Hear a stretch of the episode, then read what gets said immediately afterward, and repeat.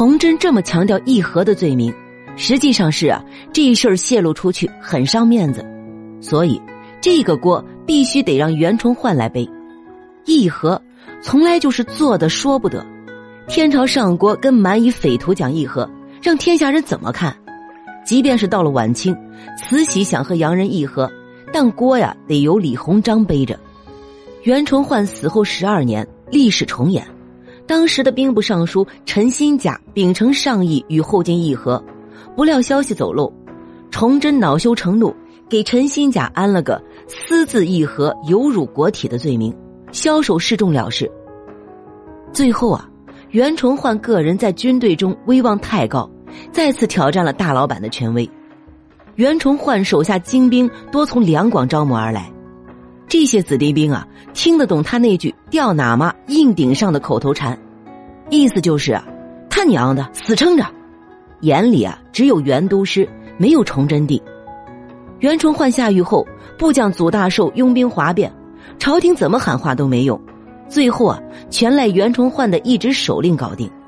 这样的封疆大吏，如果没有足够的智慧应对皇帝的猜忌，那么等待他的迟早是死路一条。很可惜。一代名将袁崇焕并没有这样的智慧，可与之对比的是晚清的曾国藩，镇压太平天国之后，曾国藩的处境啊与袁崇焕何其相似，人家怎么处理的？既然他没有自己做皇帝的野心，就干脆啊把子弟兵遣散了，让慈禧太后睡个安稳觉，自己也不用夜夜失眠。还有啊，他写的那些个捉鸡打狗的家书，你以为真的是给孩子们看的？那些书信不知道被特务们检查了多少回，才会送到他的家人手中。他能没数？老佛爷难道不知道曾国藩的心思？所以啊，人家君臣才能平安相处，都是聪明人，都是高情商啊。这些事儿看透不说破才是智慧。可你看崇祯和老袁这一对君臣，嗨，都是实在人，也太实在了。没过多久，皇太极又来了。不为啥，上次抢的好吃好喝的没了，上次抢的缎子穿光了，自己没有手工业，不抢就吃不香穿不帅啊！接着抢，关锦防线打不过去，我还绕不过去吗？果断多走些路就给绕过去了，围着北京城抢了一圈，不满足想进去抢，崇祯坐不住了。再看袁崇焕在哪儿啊？他正带着兵啊跟着皇太极跑，就是不打。崇祯不理解了。你这跟着敌人过来了还不动手，难道是想对朕动手不成啊？不是不相信你，是实在不敢相信你了。其实啊，袁崇焕在宁远城一炮轰死努尔哈赤后尝到了甜头，就会用这一招，先守后攻，先把你累个半死啊，再出去和你玩，也是一根筋。他还要再等等，等着皇太极把北京城围严实了，他在里面再玩一次守城。所以啊。崇祯让他打，他不打，还跟着皇太极跑，祸呀就这么闯下了。北京是首都啊，问题就出在这里了。边疆勾结内臣，都要诛杀九族的。袁崇焕想带着大军进来守城，这不是做梦吗？别说人了，辽东带来的老鼠都不能进城。崇祯是真的怕呀，换了你你也怕。皇太极都带着大军打过来了。袁崇焕带着大军跟着皇太极也来了，两人好像是还眉来眼去的。你敢放袁崇焕进来吗？如果这俩货私底下真有交易，放进来这大明就姓了袁了。袁崇焕说什么呢？说他要进去守城。崇祯啊，都快气得脑溢血了，说不行，死你也得给我死在外面。没办法了，只能在外面打，打就打吧，还打赢了。皇太极一看啊，这狗急了要跳墙。不好对付啊！这次抢的还不错，主要是抢的很顺利，心情比较好。这一次啊，就这么着吧，回喽，下次再来。敌人走了，人民被抢惨了，袁崇焕啊也惨了，很自然的进了监狱。求情的人还真不少。不管怎么样，这次是打赢了。袁将军以为凭崇祯对他的爱，蹲几天大狱出来该干嘛还干嘛，也就是记个大过的事儿。没想到，崇祯说不行，爱的有多深，恨的呀就有多切。看他后来怎么对待自己和他的老婆女儿就知道了。崇祯从来就是个狠人。对自己人都这么狠，对臣子自然是更狠。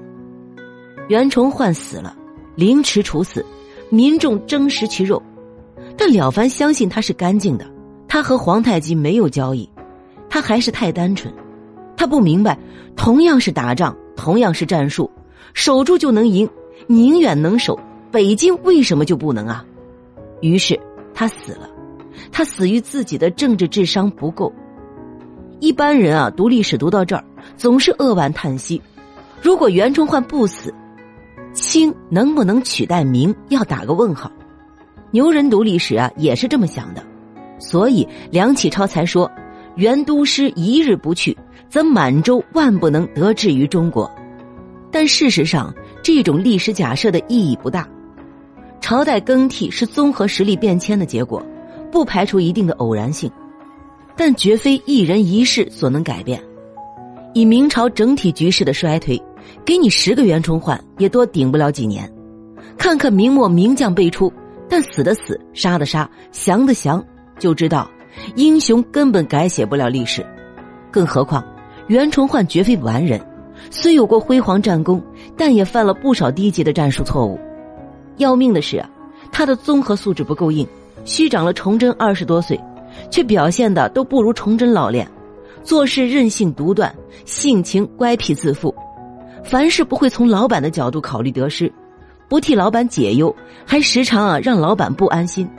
这种老天真，在帝国官场是要命的。偏偏啊，他的这个老板虽然勤勉自律，精神头也够用，但满肚子小心眼儿多，心眼儿比针鼻儿还小，根本啊就没有当皇帝的慧根。他们要是能相处好了。那就是老天爷走眼了。史书记载，袁崇焕被凌迟时，百姓怨恨，争啖其肉，皮骨已尽，心肺间犹叫声不绝，半日而止，所谓活寡者也。百姓将银一钱买肉一块，如手指大，啖之，食之必骂一声，须臾，重焕肉息迈进。在任何时候啊。社会上的绝大多数人都只会基于自身利益选择立场和态度，你无法要求每个人站在大历史的角度权衡眼前这个人该不该死，你只能看着每一个貌似理性的人聚合在一起，听从帝国的声音，做出貌似理性的举动，尽管这些举动在后世看来是如此的疯狂与荒诞，但这就是现实中的人，现实中的大众。往前看。明朝于谦之死，往后看，晚清谭嗣同等六君子被公开处决，围观者同样欢呼。虽然这些英雄在最后都获得了广泛的纪念，但谁知道从他们的死到他们被供奉起来，中间经过了怎样大尺度的纠偏？鲁迅口中的人血馒头，在有些时候啊，的确是美味的。历史就是这么残酷。即便没有几次之变的追责，没有五年复辽的忽悠，没有崇祯的严酷，袁崇焕也始终难逃一死，大明始终难逃覆亡。本集播讲完毕，关注主播了凡先生，听书不迷路。